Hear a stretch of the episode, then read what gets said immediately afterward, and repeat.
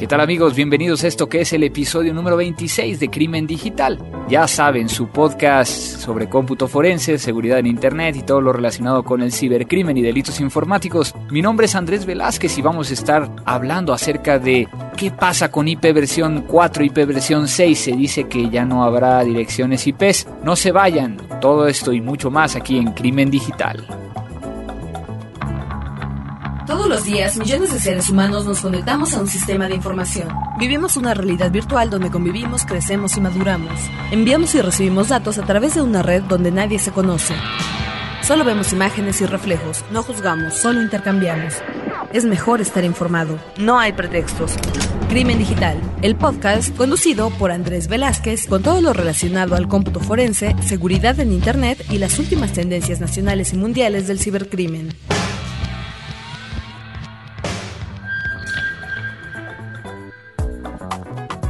Pues estamos de vuelta en este nuevo episodio, el episodio número 26, y efectivamente vamos a estar platicando de un tema muy interesante, pero ya saben que primero vamos a saludar a aquellos que nos hacen el favor de escucharnos cada 15 días vía internet, ya sea que nos contactan vía Twitter o vía correo electrónico, que en este caso vía Twitter saludar a Poncho Muñoz, eh, saludar a Jaime Juárez, que también tiene por ahí una, una, pregunta que después vamos a estar platicando en otro de los podcasts. Mike Bill también que pregunta si vamos a hablar de análisis forense en vivo. Espero que sí. Adrián Rosas, un, un, saludo y también pregunta que si el cómputo forense es capaz de conocer de dónde surge o quiénes son los involucrados en un Distribute Denial of Service o un DDoS. Muy interesante la, la pregunta, espero poder llegar a contestarla en, en, otro de los, de los podcasts. Y también tenemos por aquí Alien Bartan que pregunta que si hay una forma definitiva de borrar discos duros, que bueno, por ahí le, le contesté vía vía el mismo Twitter, sin embargo, para todos aquellos que luego me preguntan, sí, sí es posible, existen tres métodos principales, estaría el tema de la sobreescritura, es decir, sobreescribir el disco ya sea por hardware o por software, que evita que se pueda llegar a recuperar la información. Mi recomendación sería vía hardware, debido a que hemos encontrado que algunas herramientas no borran completamente toda la información y de hecho técnicamente no es posible. Entonces dejan algunos elementos que te indican que tanto están haciendo uso de herramientas de sobreescritura como a lo mejor puedes llegar a recuperar los nombres de los archivos. Ese sería el primer método, la sobreescritura. Para tener el segundo, que sería el tema de de Gaussing. El de Gaussing es utilizando ondas electromagnéticas, y realmente estamos hablando de magnetismo, lograr que eh, esos bytes o bits que se encuentran dentro del, del disco, digo, recuerden que, que, un disco está hecho de unos y ceros, ¿no? O sea, cuando uno de los, las mínimas expresiones contenidas en el disco se hace hacia una izquierda o hacia la derecha, significa un 1 o un 0, ¿no? Al, al poner un electroimán muy fuerte, lo que va a hacer es de que va a lograr que esos pequeños elementos se alineen hacia un lado, pues obviamente estarían sobreescribiendo de alguna manera o bueno, haciendo un cambio que hacen que sea difícil de llegar a, recuperarlo, ¿no? Y la tercera es físicamente, ya saben, destruir completamente el disco, de una manera en que, en que nadie pueda llegar a recuperarlo.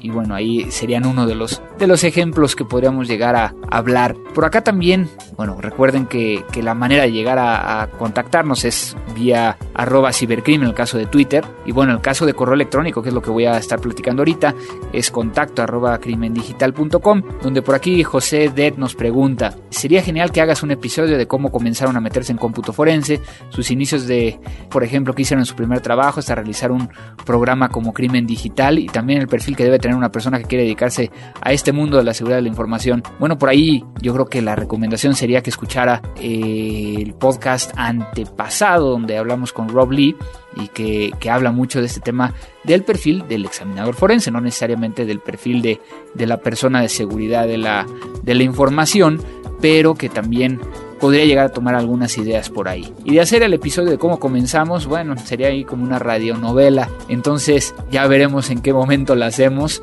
y le damos seguimiento. Por acá también tenemos a Aarón Domínguez que nos pregunta que cómo puede llegar a descargar los primeros capítulos de crimen digital, ya que normalmente los escucha mientras viaja. Y bueno, yo considero que la mejor forma o la más sencilla es suscribiéndote. Te puedes llegar a suscribir ya sea por RSS o por iTunes, de tal manera que puedes llegar a ver los episodios anteriores, puedes llegar a bajar los nuevos episodios y bueno, te está alertando cuando, cuando saquemos un nuevo episodio. Entonces, por acá tenemos a Grecia Coronado que, que si ya habíamos visto por ahí unas páginas que consiguen cuentas de Yahoo o Hotmail, que consiguen yo creo que las contraseñas, ¿no? Aquí yo creo que hay que tener mucho cuidado ya que estos sitios realmente se hacen uso de la ingeniería social o el phishing para poder llegar a obtener la contraseña. Entonces, es un tema muy complicado, es un tema que he estado viéndolo desde hace algunos años y que, he estado investigándolo y hemos podido llegar hasta físicamente ver quién lo estaba haciendo.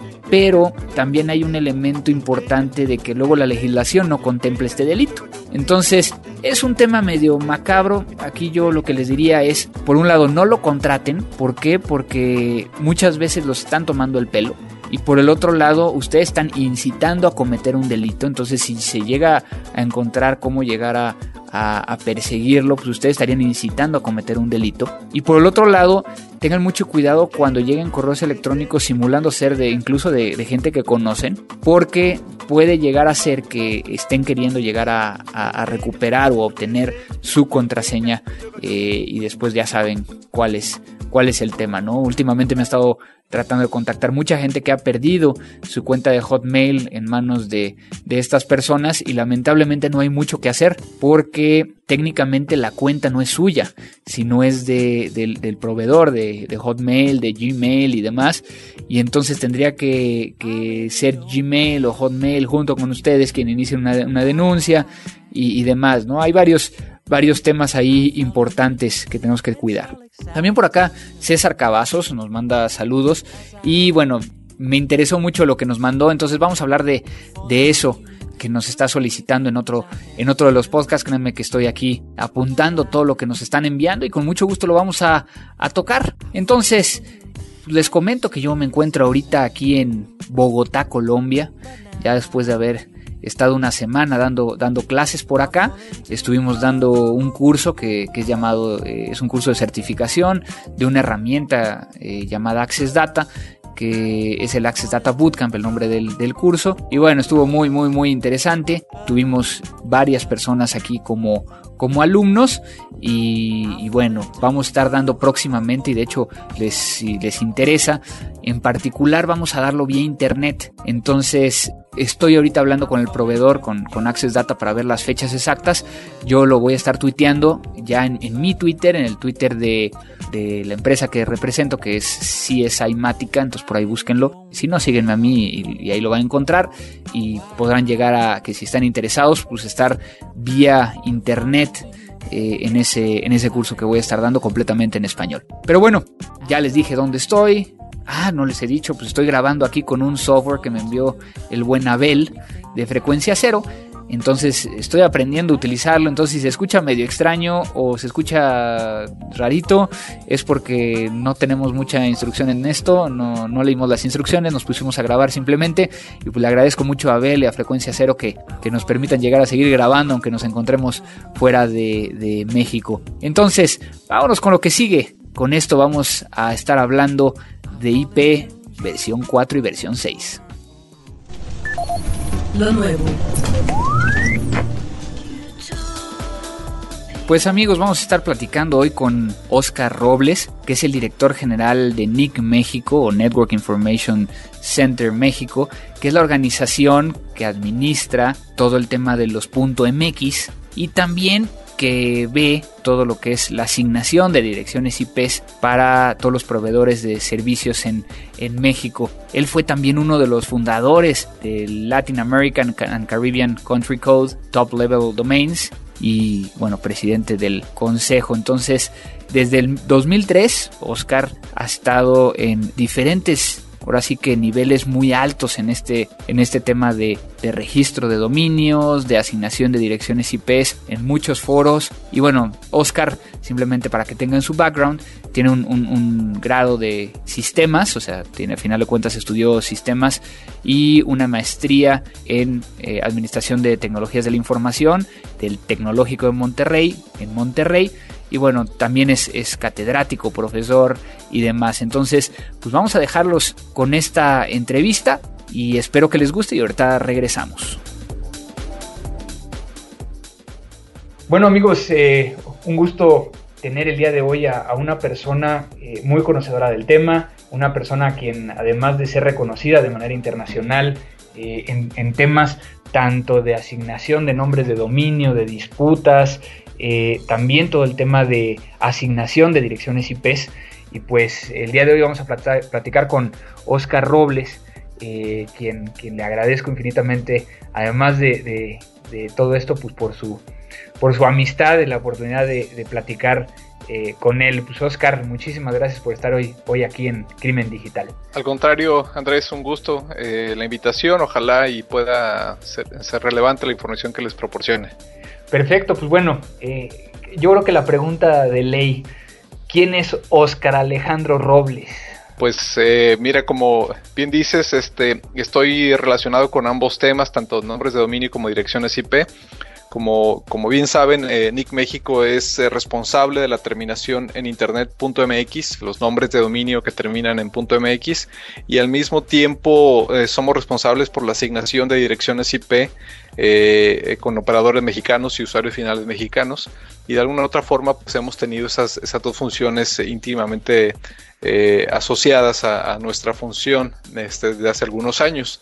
y obviamente también por por obvias razones, por, estar en, estos temas, participamos mucho en algunos organismos internacionales y regionales que eh, discuten estos, este tópico, ya sea por eh, los foros de gobernanza detonados por eh, las organizaciones este, dependientes de las Naciones Unidas, como por otros esfuerzos independientes, sociedad civil, industria, que buscan discutir y llevar a, buen fin este tipo de discusiones. Y de ahí pues nuestro involucramiento en en diversos temas, tanto técnicos, este, eh, políticos como jurídicos políticos, siempre con, una visión este, más, genérica, más que, más que buscar profundizar, siempre es un poco genérico este, mi, conocimiento de este tema.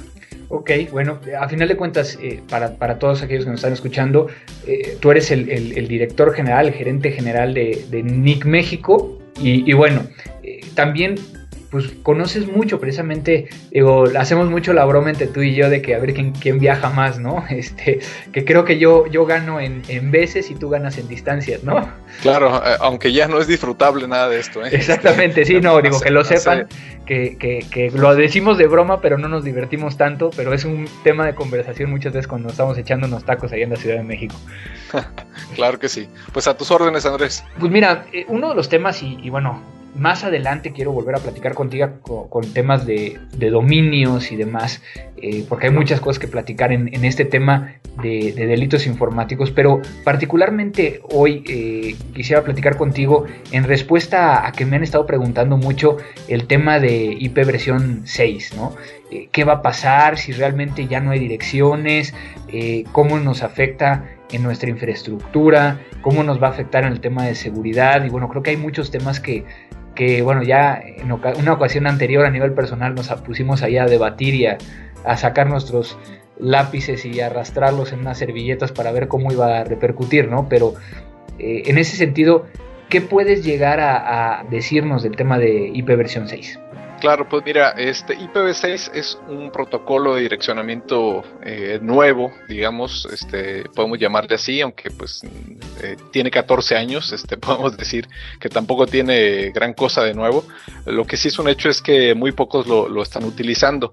Eh, ¿Por qué se creó este protocolo este, nuevo? Este, pues porque el protocolo actual o el que tiene más tiempo, que es el protocolo IPv4, eh, en algún momento se percibió que no iba a dar, no sé, no iba a dar abasto con el crecimiento que tenía Internet.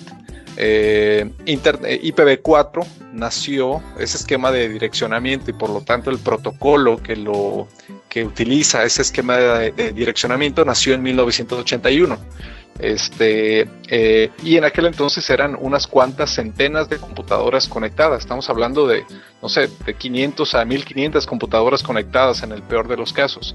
Esto, esto nos eh, da una perspectiva de que pues eh, nadie pudo haber eh, concebido un crecimiento y una explosión de Internet como, como hoy lo tenemos. Nadie ni en sus más eh, fumadas proyecciones, este, optimistas proyecciones, pudo haber dicho, sí, esto va a crecer a miles de millones eh, de computadoras conectadas, dispositivos conectados, móviles fijos conectados, utilizando cada uno una dirección numérica en Internet.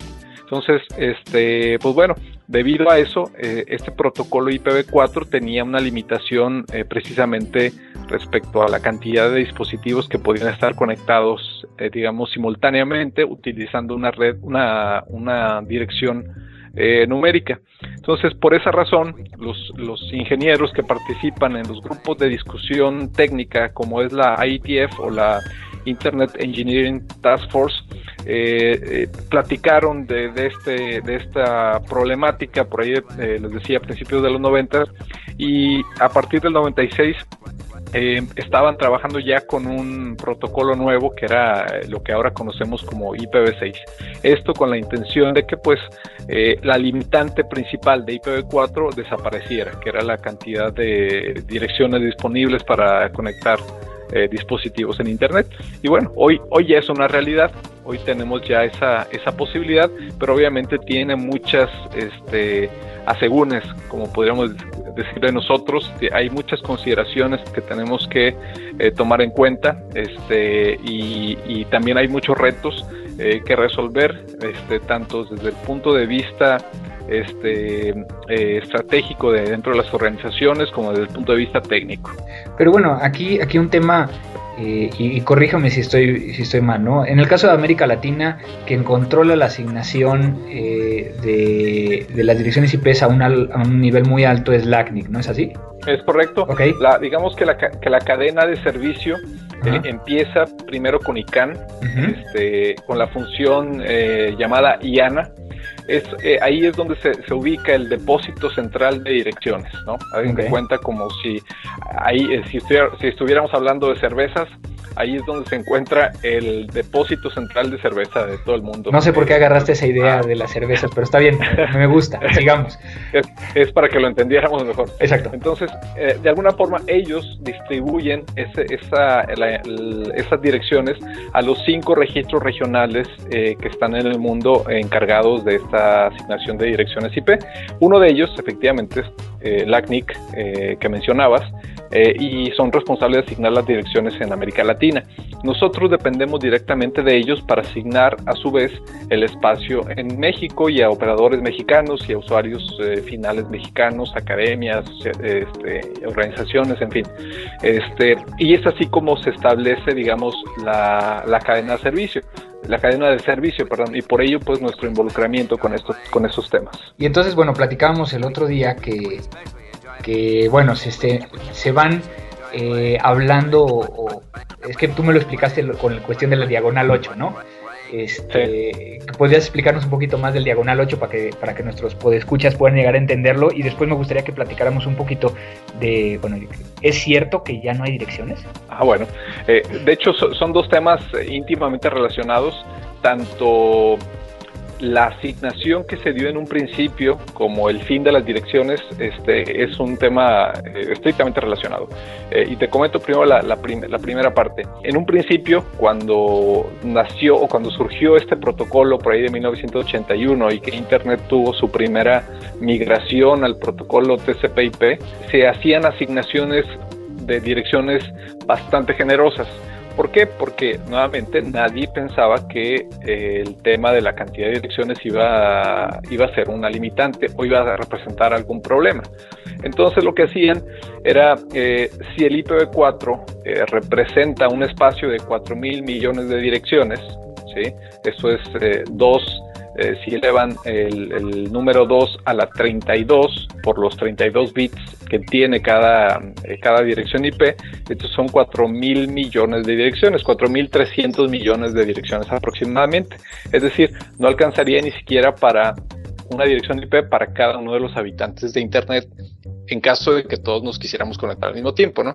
Pero bueno, entonces les decía, este, en aquel entonces no había esa concepción del crecimiento de Internet, estamos hablando de principios de los 80 y las asignaciones de espacio eran bastante generosas, se asignaban por diagonales 8, es la nomenclatura este, pues habitual, en aquel entonces se le llamaba clase CES. Eh, perdón, clases SAS, perdón, eh, clases SAS. Eh, una clase a, estamos hablando del diagonal 8 del subneteo, ¿no? Para todos aquellos que saben subnetear. ¿O no? No, más bien estamos hablando de la cantidad, eh, más allá de la, de la, del subnetting, pero, pero sí está relacionado. O sea, diagonal 8 representa 2 a la 24, que son 16 millones de direcciones. ¿sí? Entonces, cuando una organización va a Internet y necesitaba direcciones, necesitaba IPs, eh, le asignaban un diagonal A. Estamos hablando de la Universidad de Harvard, de BBN, de IBM, de estas grandes corporaciones que se conectaban a esas redes académicas eh, en los 80s. Entonces estamos hablando de 16 millones de, direcciones. Nadie, ninguna organización hoy ha sido capaz de requerir tanto espacio como las 16 millones. Sin embargo, eh, fue un problema de dimensionamiento, fue un problema de falta de, digamos, de estimación del crecimiento de Internet y pues bueno, ese derroche eh, realizado en los primeros años, en los primeros este, 10 eh, años eh, de, IPv4 fue lo que originó que IPv4 se, se acabara muy rápido. Y entonces se asignaba, ¿no?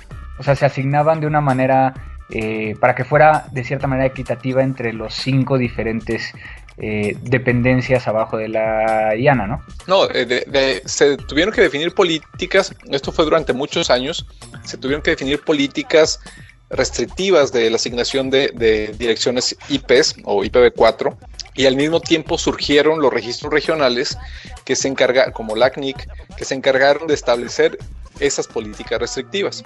Y además de, asegurar la correcta asignación, la, eficiente utilización del espacio de direcciones IP con políticas eh, consecuentes, pues que, fueran de, acorde a las, al a la evolución de, Internet, pero también a las necesidades de eh, mayor eficiencia en el espacio de direcciones IP.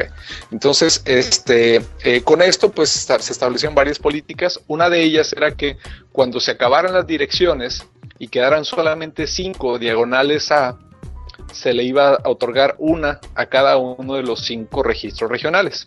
Y esto fue precisamente lo que ocurrió el 3 eh, de febrero de, este año. Este, eh, si no me equivoco, 3 de febrero, sí fue hace un par de, semanas, este, en, Miami, eh, se acabaron ya los últimos diagonales AS o, los barras, barras AS, como también les llaman, o los este, barra 8, perdón, este, eh, y eh, quedaron solamente cinco. Entonces se le otorgó uno a Penic, otro a Ripe, otro a Arin, otro a Afrinic y otro a Lacnic. O sea que serían los, son los cinco continentes. Así es, y eh, más que cinco continentes son los cinco registros regionales según las regiones de ICANN. Okay. Y con esto, pues, este, ya no hay más direcciones IPv4 en el depósito central. Es decir, la cerveza del depósito central se acabó. Y entonces ahí sí todo el mundo va a tener problema. Claro, solamente queda la que está en la tienda de la esquina y la que tenemos en el refri. Ok. Afortunadamente, las previsiones del ACNIC nos dan entre 3 y 4 años de, de utilización de espacio de direcciones IPv4 en la región con lo cual este, pues creo que los augurios son, son muy buenos, pero esto eh, sería solamente si no cambian, si no se modifican los patrones de consumo en la región, cosa que es poco probable, ¿no? Es decir, los patrones de consumo van a cambiar, eso es un hecho. este, eh, y también eh, hay que considerar que las políticas de asignación de espacio IPv4 se van a hacer más restrictivas, igual por razones naturales, porque tenemos que asegurar que haya espacio para muchos años más. Y esto por una, un pequeñísimo detalle que se les pasó, digamos, a aquellos ingenieros que diseñaron IPv6. ¿Cuál fue ese detalle? Que IPv6 no lo hicieron compatible con el protocolo anterior. No lo hicieron compatible con, con IPv4. Y esa falta de compatibilidad nos obliga hoy a que no importa qué tan rápido adoptemos IPv6, siempre vamos a tener que tener IPv4 para mantener esa conectividad con el resto de Internet. Es decir, que necesitamos tener equipos que, bueno, o sea, por ejemplo, si alguien no tiene para comprar un equipo nuevo que soporte IP versión 6, pues tendría que, tener tecnología eh, a un lado que sí lo soporte, ¿no? Y que pueda llegar a ser la transferencia entre IP versión 6 y versión 4. Correcto. Eh, más que tener eh, esa tecnología, lo que, lo que se tiene que tener es algo que se le conoce, que se lo conoce perdón, como la doble pila. La doble pila no es otra cosa más que una capacidad que tienen los dispositivos este, eh, finales, es decir, la computadora, tu teléfono móvil, este, el laptop, etcétera, una capacidad que tienen de intentar por default primero en IPv6 y si este no está disponible, intentar eh, conectarse a través de IPv4 tradicional. ¿Sí? Entonces, esto ya lo, hacen, ya lo hacen hoy los dispositivos. Más que los dispositivos, ya lo hacen la mayoría de los sistemas operativos. ¿sí? digamos, el 95% de los sistemas operativos que están en el mercado o en, o en los dispositivos este, eh, conectados a Internet ya tienen este mecanismo de conexión automática. Quizá algunos dispositivos raros, sofisticados o muy específicos, basados en Linux, este, eh, versiones muy nuevas o muy extrañas por ahí, o muy viejas que no han sido actualizadas, quizá algunos de ellos todavía no tengan esa, esa capacidad, o bien estén apagada esté apagada por, eh, por default, pero a final de cuentas la mayoría de los dispositivos del usuario final común, digamos de a pie, ya cuentan con esa, con esa capacidad. Entonces, regresando al tema, pues este, este 3 de febrero pues realmente es significativo, pero no es el, el, apocalipsis, ¿no? Correcto. Eh, mucho, se, mucho se ha hablado precisamente de, esa situación. Eh, de hecho, algunos le llamaban, eh, le llamaban el apocalipsis, este, tratando de hacer la analogía. Pero a final de cuentas, este, todavía hay una previsión importante. te decía de los tres o cuatro años que el ACNIC prevé que, que dure el repositorio regional. Y después de eso todavía nosotros tenemos un margen de 3 a 6 meses, nosotros como México. Y después de eso el ISP también tiene sus 3 a 6 meses de colchón es decir, no pide direcciones para asignar mañana y pasado mañana ya no tiene direcciones. No, pide direcciones para los próximos meses. Y depende cómo le, cómo le vaya en la, en la feria, digamos, es como se le van terminando sus direcciones IP. Si, si tiene mucho éxito en, sus, en su comercialización de servicios, pues obviamente se le puede acabar en dos, tres meses. Si no tiene mucho éxito, pues le van a quedar ahí un par de años tranquilamente las direcciones. Entonces, de alguna u otra forma, eh, podemos hablar que eh, de aquí a cuatro años eh, no va a haber, no se van a terminar las direcciones IPv4, pero eso no quiere decir que no tengamos que poner ya manos a la obra en implementar IPv6. ¿Por qué? Porque los ciclos de las empresas, los ciclos de inversión tecnológica de las empresas tradicionalmente van de 3 a 5 años. Obviamente hay empresas que tienen ciclos pues más, más grandes, pero no por, no por gusto, sino por necesidad. Pero la mayoría de las empresas tradicionales van de 3 a 5 años en sus ciclos de inversión tecnológica, por lo tanto hoy ya tienen que estar muy atentos a lo que tienen que invertir para eh, asegurarse que eh, la infraestructura que van a tener en el 2013, 2014 sea IPv6, sea compatible con IPv6. De lo contrario, van a tener un riesgo. ¿Cuál es ese riesgo? De estar aislados de estar en internet, pero no estar tanto, ¿no? Entonces, este, esa, ese, ese es uno de los riesgos, digamos, tecnológicos, más que de seguridad, es uno de los riesgos tecnológicos que se, que se pueden enfrentar si no se toman decisiones a tiempo. Y podrías llegar a, al final de cuentas, sabes que este, este podcast es de, de, seguridad y de delitos informáticos. Desde tu perspectiva y con los que, lo que has visto, ¿crees que existe algún riesgo en seguridad o alguna oportunidad para, para que alguien saque ventaja? Eh, pues como siempre, este, desde mi punto de vista, muchos de los riesgos vienen por la parte social, ¿no? Este, aquí, aquí hay que estar muy al pendiente porque, bueno, siempre eh, se van a aprovechar de los temas de moda para, para sacar ventaja. Este, desde, desde el correo que te dice, eh, revisa, eh, da clic aquí para, para asegurarte que tu computadora ya está conectada a IPv6 desde, desde ahí hasta aquel cuate que este, contratas experto en IPv6 para coordinar un despliegue de IPv6 en todos tus sistemas y que lo único que te va a hacer es este, sembrar eh, puertas traseras y gusanos y eh, obtener información este, de, manera este, eh, no autorizada, ¿no? Pero obviamente estamos hablando de, los, la menor de los casos o el menor de los casos. Sin embargo, como, como eh, insisto, como siempre surge, si esto no se hace de manera planeada, hay una mayor posibilidad de que efectivamente se, uno esté más expuesto a esas situaciones de riesgo.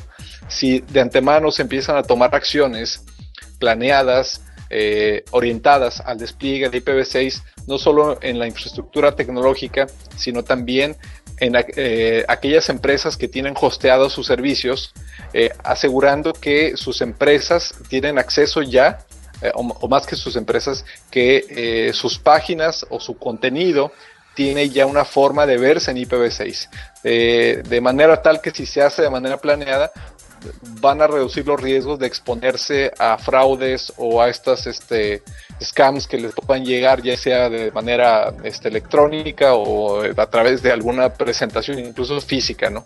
Claro, claro. Y bueno, también hay un tema que, que bueno, no lo vamos a explicar a detalle porque también todos los que nos escuchan tienen que hacer su tarea y, ponerse a revisar, pero hay un tema en particular que me llama la atención, que existen diferentes formas de escribir eh, una IP versión 6.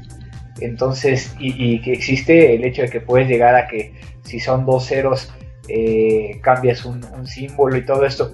Eh, ¿Cómo ves esa parte? ¿Nos va a afectar de alguna manera? Más que afectar, yo creo que el hecho de, tener un protocolo como IPv6 esto requiere de mayores capacidades este, de entendimiento. Quizá esto pueda ser complicado para, para, los que tenemos un poco más tiempo de ser jóvenes, este, como tú o como yo, pero, pero los nuevos chavos igual y ya van a, nacer, ya van a venir pues con, con, la capacidad de entender lo que es una IPv6 y, y, la nomenclatura y cómo representarlo de una manera este, corta. Este, incluso hay ciertos rangos de direcciones que su representación es más corta que, IPv, que IPv4 tradicional, por la forma de abreviar, como bien dices, los ceros.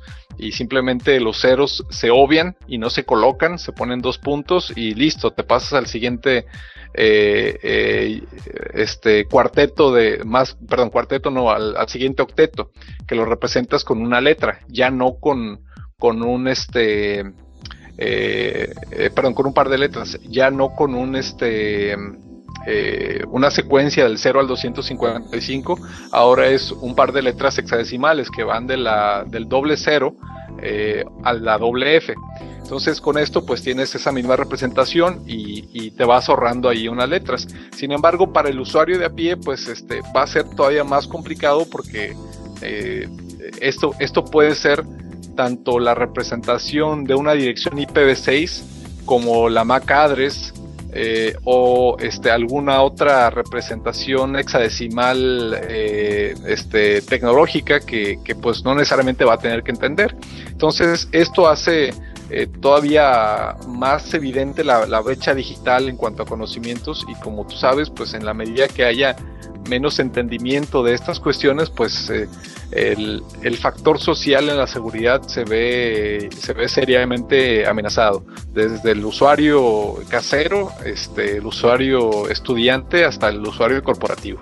Claro, claro. Y bueno, ¿qué, tenemos que esperar? O sea, como, como gente del área de, tecnología, como gente del área que muchas veces está encargado de esto, ¿qué, vamos a esperar? Obviamente vamos a esperar cuestiones de, de, que nos van a pedir implementarlo, eh, de que tenemos que nosotros estarlo impulsando. Eh, ¿En qué podríamos llegar a platicar en el tema de que allá afuera se están diciendo cosas que no son ciertas y cuál es el camino que debemos de tomar? ¿no? Pues como te decía, lo, principal es la previsión. Eh, nosotros, eh, NIC México, desde, 2005 hemos estado acercándonos a los, a los operadores de tal forma de que, conozcan, que se enteren primero de, lo que es IPv6. Este, la mayoría de los chavos técnicos lo, lo conoce, o sea, no, no les hemos llegado a, dar ninguna noticia nueva, eh, pero más bien nuestra función ha sido acercarnos a, a las eh, áreas un poco más de toma de decisiones, ¿sí? No solamente a los, a los técnicos. Ellos ya saben, ellos están perfectamente informados de qué es IPv6 y, y, de, y de lo relevante que es para sus organizaciones, pero desafortunadamente no todas las decisiones, o bueno, eh, para bien o para mal, no todas las decisiones son exclusivamente tecnológicas en las organizaciones, tienen un alto componente de eh, decisión comercial para que éstas se implementen. Entonces, eh, de alguna forma, con esos mm, talleres, con esos programas, conferencias y demás, hemos tratado de llegar a esos otros eh, este, eh, esferas en las organizaciones, eh, asegurándonos pues que, llegue este mensaje, digamos, la, la, evangelización del IPv6 en las, en las organizaciones. Me parece que hoy, al tener ya al menos un proveedor este, que comercialmente ofrece sus servicios en IPv6, creo que esto ya, ya nos, nos brinda un muy buen augurio. pero de cualquier manera, esto no no, este, no elimina la responsabilidad de que todas eh, las empresas que tienen contenidos y todas las empresas que manejan una red se aseguren que eh, eh, van a desplegar IPv6 en los próximos tres años al menos. ¿Por qué? Porque si no lo hacen en este momento se van a enfrentar con todos esos riesgos de seguridad, con todos esos riesgos tecnológicos de los que hemos venido platicando. Claro, me parece perfecto, pues este, Creo que en conclusión, pues sí se están acabando las direcciones IPs, todavía nos queda un tiempo, pero, pero no estamos así tampoco en la línea donde vaya a ser el caos total, ¿no? Entonces hay muchas cosas todavía que, que hay que poner manos a la obra para que esto cambie. Correcto. Pues, agradecerte muchísimo, Oscar, este, tu tiempo, la oportunidad de platicar contigo. ¿Alguna otra cosa que traigas ahí en el tintero? ¿Por dónde vas a andar de viaje? ¿Alguna cuestión que quieras compartir aquí con los podescuchas? Pues este, como no sea con algunas este, hierbas extrañas, este, ya no quiero viajar.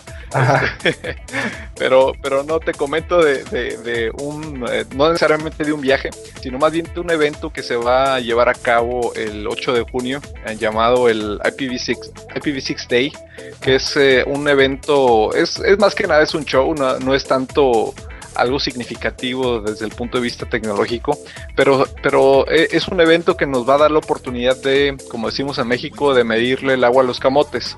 Este, lo que vamos, para lo que nos va a servir es para eh, eh, muchas organizaciones coordinadas por la Internet Society Global este, están haciendo el día del IPv6 el 8 de junio y lo que vamos a hacer va a ser habilitar muchos de nuestros servicios solamente en IPv6 de tal forma, o más que, más que solamente en IPv6, asegurarnos que ya estén en IPv6, de tal forma de medir, medir el tráfico, monitorear qué tanta actividad hay en IPv6, este, eh, porque pues bueno, ahí lo que vamos a medir es qué tantos usuarios están eh, accesando esos servicios y cuál sería nuestro, nuestra máxima aspiración al momento de la adopción de IPv6 eh, en, pues en ese momento precisamente. Entonces este va a ser un eh, evento interesante en el que tenemos que estar eh, atentos, pues aquellos tecnólogos este, que, les, que les interesa eh, este tema, se me hace que va a ser muy interesante porque nos vamos a, dar cuenta de qué tan rápido ha avanzado la adopción de IPv6, no solamente en México, sino en el mundo. Esto va a ser a nivel global y este, pues darnos una idea de qué tan, qué tan rápido tenemos que movernos pues para no quedarnos atrás en la, en la adopción de, de este nuevo esquema de direccionamiento. ¿Y dónde podemos encontrar información al respecto? Eh, esto debe estar en la página de la Internet Society que es eh, isoc, Ok, perfecto. Perfecto, pues entonces este, les invitamos a todos a que se den una vuelta por allá, que vean y que, y que nos pongamos de acuerdo, ¿no? Al final del día lo que queremos es eh, que si efectivamente ya estamos viendo que las IPs ya no están dando abasto, pues que podamos llegar a, a, a, que a nivel incluso eh, en nuestra familia y demás, ir, ir platicando un poco de esto, porque si no, si nos va a llegar de, sorpresa y nadie va a saber qué está pasando, ¿no? Claro, claro, no hay como ir eh, regando la, noticia, ¿no? Me parece perfecto. Pues entonces eh, te mando un gran abrazo, amigo. Muchísimas gracias por, por la oportunidad. Yo me encuentro acá en, Colombia, este, ya sabes, siguiendo con el tema del, del Forensic Tour 2011. Este, y bueno, ojalá nos veamos pronto eh, ya sea en Monterrey o en la Ciudad de México, para echarnos unos buenos tacos. Claro que sí, claro que sí, siempre será un placer. Y pues a la orden. No, al contrario, muchísimas gracias, eh, Oscar, el único, la única persona que conozco en Monterrey que le gustan más las tortillas de maíz de la Ciudad de México que las de Monterrey. ¿Sale? bueno, pues muchísimas gracias, Oscar. Un abrazo, igualmente, saludos. Música. Muy buenas noches, mi gente. Vamos todos en histeria. Vamos a gozar con lo chucuchucu. Estamos en su mano, maestro. Rico. Un, dos, tres.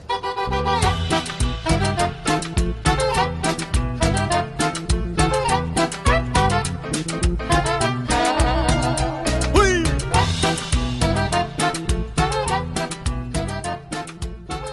Y no podía faltar que pudiéramos llegar a platicarles acerca de la rola.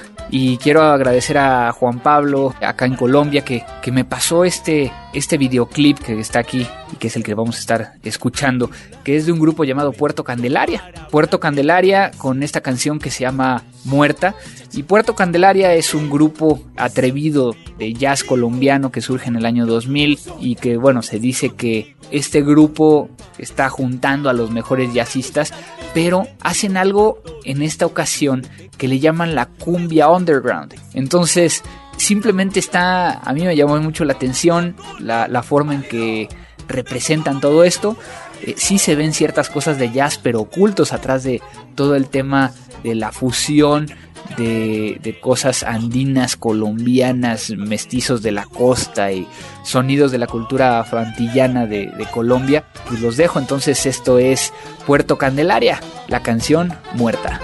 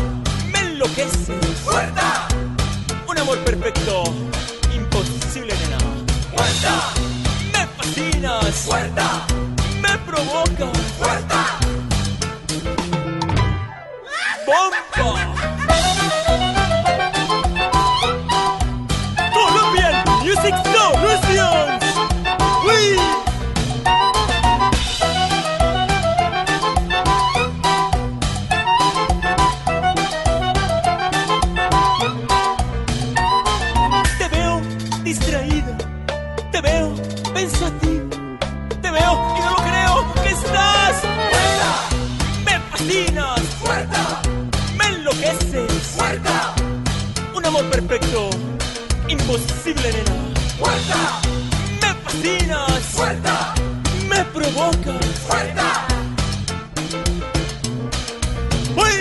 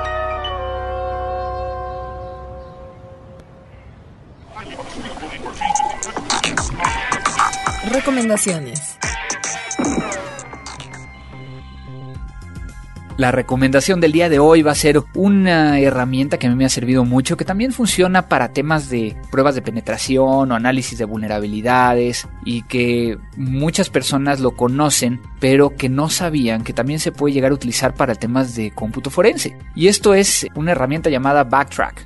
Backtrack, que la pueden llegar a descargar directamente de backtrack-linux.org, es una, una distribución creada para poder llegar a, realizar tanto revisiones de análisis de vulnerabilidades, como les comentaba, pruebas de penetración, pero también te permite llegar a ejecutar herramientas para recuperación de información, para cómputo forense. Entonces, la ventaja es de que además de ser completamente gratis, bajan ustedes un CD, en este caso sería un ISO, entonces bajan el ISO, lo queman en el, en el CD y con ese pueden llegar a, a bootear una computadora y empezar a, utilizarla, a utilizar el hardware para poder llegar a hacer un, algún tipo de, de investigación. Aquí lo único que sí les pido es de que tengan mucho cuidado porque puede llegar a alterar la, prueba o la máquina donde están corriendo el backtrack si es que no le seleccionan de que quieren que sea en modo forense. Entonces, cuando aparezca la primera ventana para decidir en qué versión va a correr, seleccionen la forense que lo que hace es no monta los discos duros a la máquina eh, generándoles un daño, ¿no? sino que los mantiene sin montar y después manualmente podemos llegar a montar el, disco que necesitemos o podemos llegar a montarlo en solo lectura el disco, ¿no? Para aquellos que me preguntaban de alguna herramienta que pudieran llegar a utilizar, de tal manera que fuera gratuita, que fuera sencilla, esta no es, no es tan sencilla, pero pues es gratuita y pueden llegar a empezar a hacer sus investigaciones forenses. Entonces, pues es la recomendación del día de hoy. Espero les haya gustado este episodio número 26. Mi nombre es Andrés Velázquez. No se olviden de mandarnos vía Twitter sus comentarios, que es arroba crimen digital. El mío eh, a nivel personal es arroba cibercrimen. Y también pueden llegar a contactarnos vía contacto arroba crimendigital.com. Ya saben, mándenos qué quieren que toquemos dentro de este podcast, qué música quieren llegar a escuchar. La única restricción es de que no podemos cosas tan comerciales y de la época del día de hoy sino que lo que hacemos es de que si es comercial tiene que ser algo que haya dejado huella y también en este caso agradezco todo su apoyo, agradezco que, que nos estén siguiendo y pues nos vemos dentro de un par de semanas porque esto fue Crimen Digital. Crimen Digital, el podcast conducido por Andrés Velázquez con todo lo relacionado al cómputo forense, seguridad en Internet y las últimas tendencias nacionales y mundiales del cibercrimen. Frecuencia Cero, Digital Media Network, www.frecuenciacero.mx, pioneros del podcast en México.